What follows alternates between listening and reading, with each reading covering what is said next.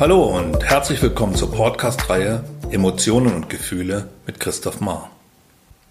Du bist hier richtig, wenn du ein Interesse am Menschen und seiner Existenz insgesamt hast und noch einmal mehr, wenn du als Therapeut, Coach oder Berater tätig bist.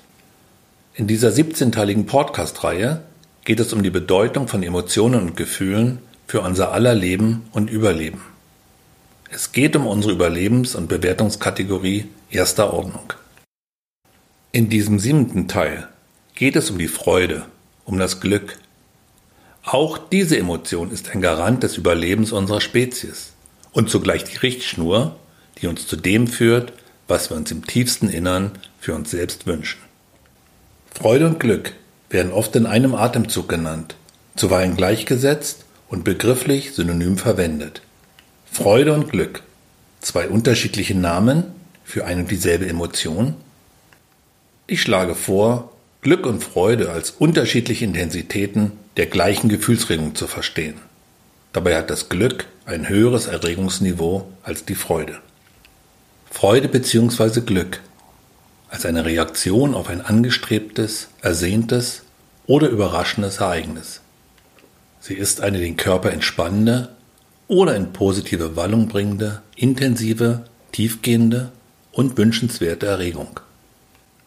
Der Ausdruck von Freude reicht von der sogenannten stillen Freude über ein Lächeln bis hin zum Freudentaumel und Freudenschrei als Kennzeichen eines geradezu ekstatischen Erlebens. Wenn wir sehr gerührt sind, dann fließen zuweilen auch Freudentränen. Denkt mir nur an die Redewendung, ich könnte heulen vor Glück. Das Stimmungshighlight Freude Glück geht zum Teil deutlich über die zuvor bestandene Grundstimmung hinaus und flacht nach einiger Zeit wieder ab, ist also nur von kurzer Dauer. Eine länger anhaltende Gefühlsregung, die der Stimmung dieser Emotion nahe steht, ist die gute Laune. Sie ist ein langlebigerer Zustand, der weniger intensiv ist, aber auch etwas von der Kostbarkeit dieser krönenden Höhepunkte des Fühlens hat.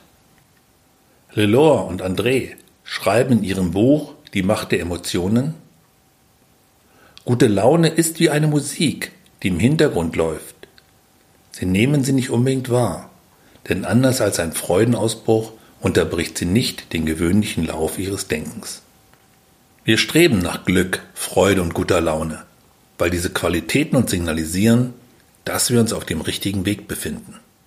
Auch wenn uns dies nicht immer bewusst ist, wissen wir darum, dass wir während dieser Zustände kühner, kreativer und flexibler sind, mehr Ideen haben, bessere Lösungen für eigene und fremde Probleme ersinnen und auf andere Menschen anziehender wirken. Kurzum, wir haben Charisma und einen besseren Zugriff auf unsere Ressourcen, während wir gleichzeitig rücksichtsvoll und kooperativ sind. Wenn wir uns mit dem, was wir tun, im Einklang befinden, es als schön und richtig definieren, weil uns dies die genannten positiven Gefühlsregungen beschert, dann tun wir das, was unseren wirklichen Bedürfnissen entspricht. Freude ist die Richtschnur, welche uns zu unseren Lebensaufgaben führt. Sie führt uns zu dem, was wir uns im tiefsten Innern für uns selbst wünschen. Auch wenn die Emotion Freude nur ein kurzer, momentaner Zustand ist, können die sich daraus ergebenden Vorteile, beispielsweise durch das Herstellen von Bindungen und Partnerschaften, auf längere Sicht nützlich sein und weit in die Zukunft reichen, insbesondere dann, wenn aus diesen Verbindungen Kinder hervorgehen. Obwohl sich Menschen nach diesen positiv erlebten Emotionen sehnen und danach streben, waren sie bislang in wesentlich geringerem Maße Gegenstand der Forschung als die vermeintlich negativen, wie Angst, Ärger, Zorn, Wut, Trauer, Scham oder Neid.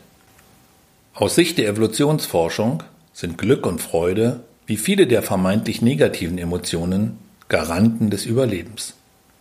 Zum einen verspüren wir besonders großes Glück bei der Geburt eines eigenen Kindes. Ein Ereignis, das uns den Beweis liefert, dass wir unsere Gene erfolgreich weitergeben konnten. Zum anderen erlebten unsere Vorfahren diese Höhepunkte des Fühlens auch dann, wenn sie einen Sieg über ihre Gegner errungen hatten, was letztlich auch nur ein Akt der erfolgreichen Gensicherung ist. Wie groß das Glück und die Freude über einen Sieg sein können, lässt sich regelmäßig bei Sportveranstaltungen beobachten. In diesen besonderen Momenten des Lebens gesellt sich zur Freude oftmals auch der Stolz hinzu. Glücklicherweise gibt es aber auch zahlreiche andere Situationen, die uns einen Grund liefern, das Leben zu feiern und uns ein Lächeln ins Gesicht zaubern. Ein Lächeln ist die charakteristischste körperliche Begleiterscheinung der Freude, was insbesondere an der Augenpartie erkennbar wird. Bei einem echten Lächeln zieht sich der Augenringmuskel zusammen und die Augenbrauen werden herabgezogen. Durch die Kontraktion des Augenringmuskels, der nicht dem Willen, sondern nur der Seele gehorcht, unterscheidet sich ein echtes Lächeln von einem falschen, vorgetäuschten, aufgesetzten. Bei Menschen, die auf authentische Weise viel und gerne lachen und so ihrer Freude Ausdruck verleihen, wird dies im Laufe des Lebens an den sogenannten Krähenfüßchen sichtbar. Die Momente des Lebens, die allen Menschen mehr oder weniger Glück und Freude bescheren und eventuell in der Folge für gute Laune sorgen, sind beispielsweise das Erreichen eines Zieles, die Bewältigung von Herausforderungen, die Berührung oder das Wiedersehen eines geliebten Menschen, eine Liebeserklärung, ein Geschenk, das spontane Treffen alter Freunde, ein nettes Wort zur richtigen Zeit, das Erleben und Sein in der Natur, das Spielen, ein genussvolles Essen oder die Hingabe an Interessen. Hannah Arendt sagte, das Endziel der menschlichen Handlungen ist Eudaimonia, das Glück im Sinne des guten Lebens, das sich alle Menschen wünschen. Alle Handlungen sind bloß verschiedene Mittel, die man erwählt hat, um es zu erreichen. Hören wir noch Albert Schweitzer. Das Glück ist das Einzige, was sich verdoppelt, wenn man es teilt.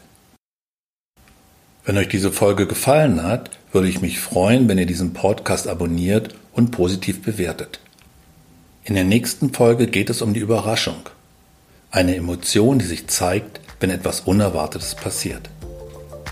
Weiterführende Informationen von mir und meiner Arbeit findet ihr auf www.institut-christoph-mar.de.